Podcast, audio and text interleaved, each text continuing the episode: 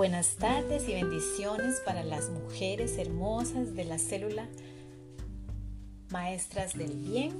Continuamos con nuestro estudio sobre mujeres de la Biblia y hoy vamos a hablar de una mujer muy especial, María de Nazaret. Probablemente la mujer con la historia más conmovedora de la Biblia es María de Nazaret, favorecida con el privilegio de que en su vientre se encarnara el Hijo de Dios.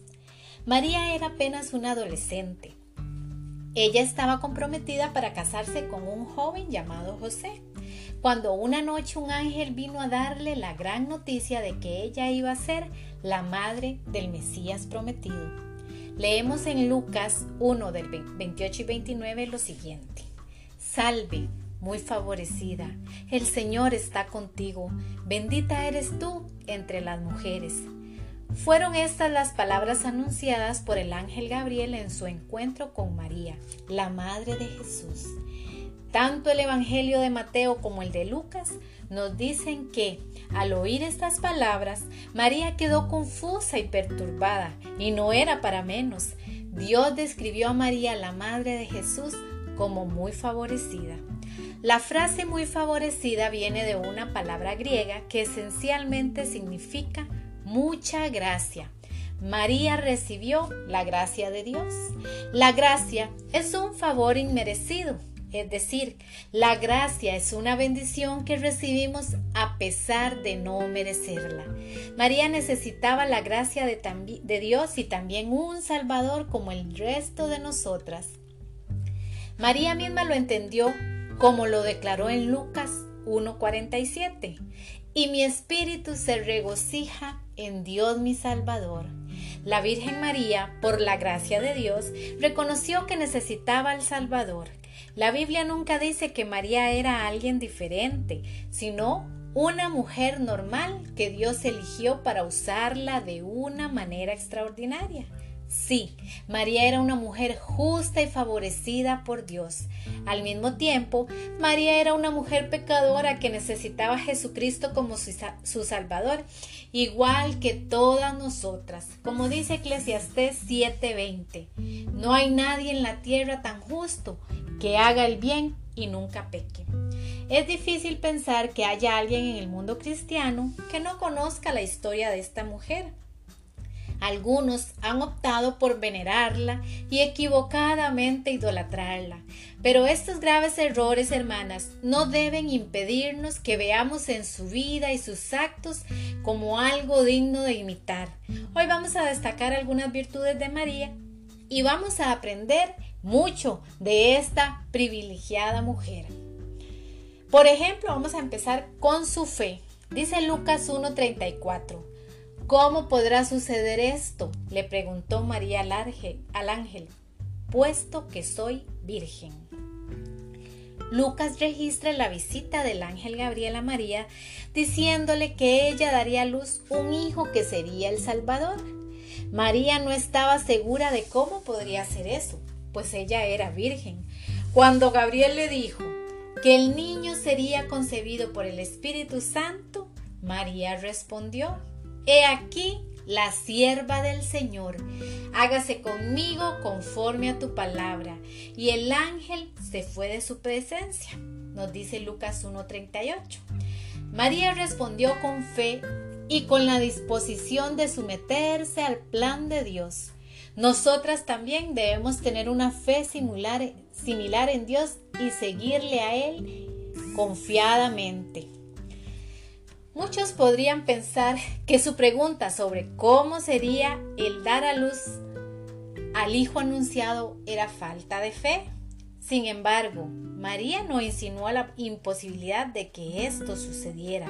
La pregunta que ella parece hacer es el producto de su curiosidad genuina por saber los detalles de cómo Dios haría este milagro pues hasta ese momento, como lo dijimos antes, ella era virgen. María confiaba en el Dios Todopoderoso y su fe puesta en las promesas de Dios la capacitó para obedecer. Obediencia. María fue una mujer muy obediente. A la noticia del ángel, María responde, aquí tienes a la sierva del Señor hágase conmigo conforme a tu palabra. Su actitud de servicio y obediencia al Señor superan por mucho sus inquietudes acerca del futuro. Su obediencia a la tarea que Dios le había delegado hubiese implicado el abandono de su prometido José y su deshonra como mujer. Pero María no se detuvo a pensar en las consecuencias que traería el obedecer a Dios, sino que al oír el mandato, su corazón de obediencia respondió positivamente.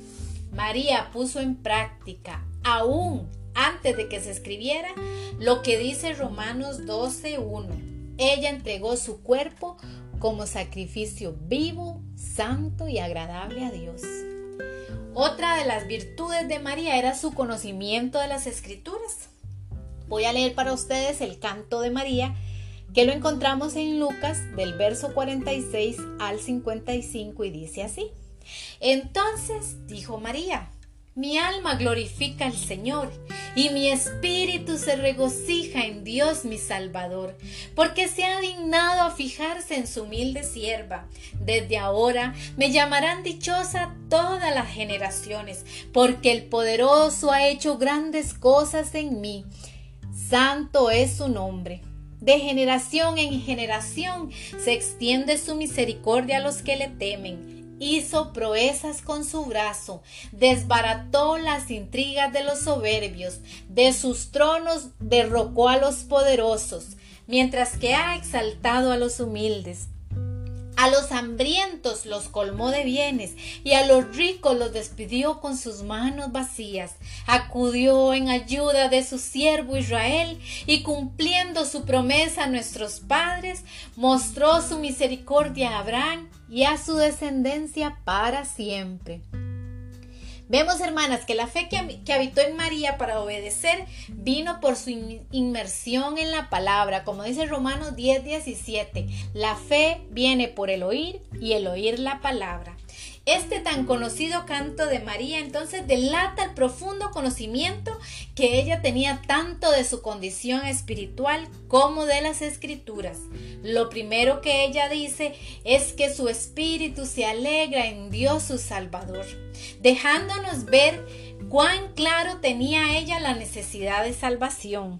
Después vemos su vasto conocimiento del Antiguo Testamento, ya que los versículos siguientes cuentan con fragmentos muy similares, por ejemplo, a la oración de Ana en, primer, en el primer libro de Samuel, capítulo 2, del 1 al 10. Además de esto, también podemos concluir que su amplio conocimiento de las escrituras fue lo que le ayudó a entender la profecía del ángel y concluir que el ángel que hablaba le hablaba del Mesías.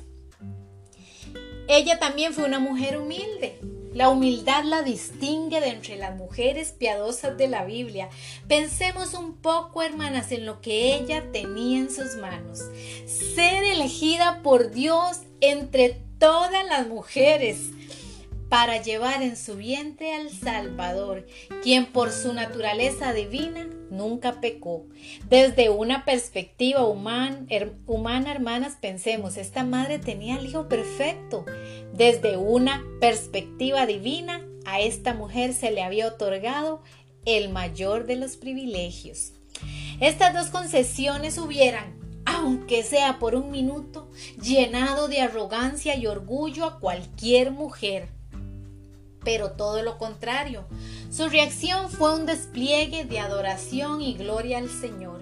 En ninguna parte leemos que María haya ido por todo el pueblo pregonando la visita de los pastores o la de los magos, ni la vemos haciendo alarde ni promocionando a su hijo.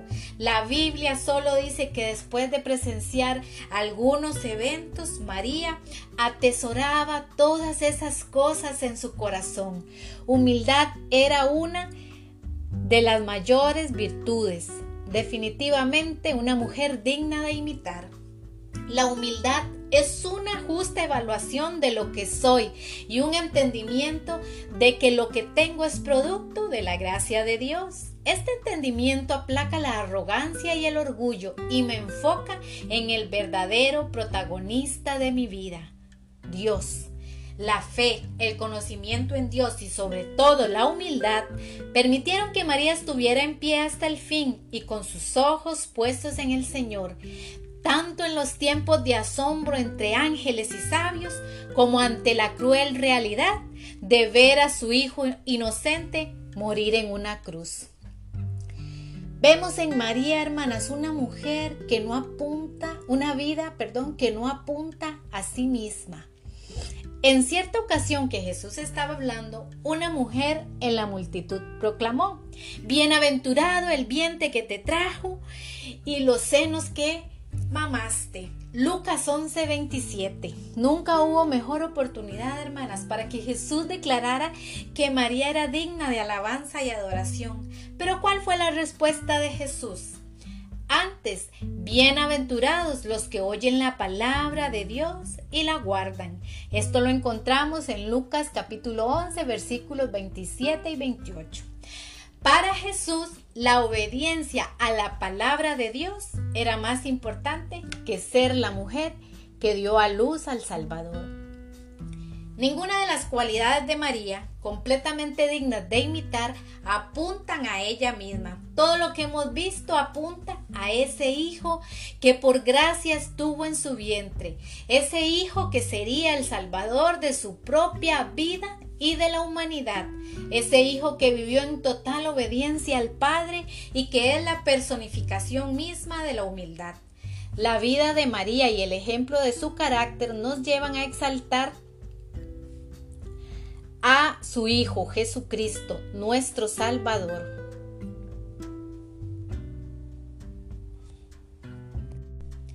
El único de recibir toda la gloria.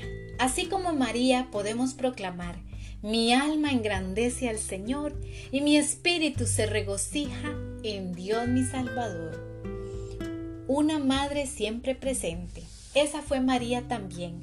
Fue una mujer quien pidió la intervención de Jesús en las bodas de Caná, de, donde él realizó su primer milagro y convirtió el agua en vino. Aunque Jesús aparentemente la rechazó al principio, María dio el que para mí es el consejo o el mejor consejo de toda la historia. María le dijo a los que estaban allí, hagan lo que Él les dice.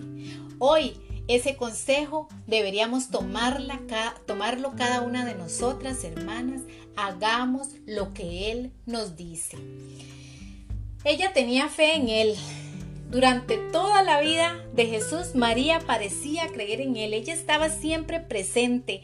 Estuvo en la cruz cuando Jesús murió. Sin duda, hermana, sintiendo que la espada que Simeón había profetizado atravesaría su alma. Fue allí en la cruz donde Jesús le pidió a Juan que sirviera como hijo de María. Y Juan llevó a María a su casa. María también estaba con los apóstoles en el día de Pentecostés. Los apóstoles no le dieron a María un papel prominente. La muerte de María no se registra en la Biblia.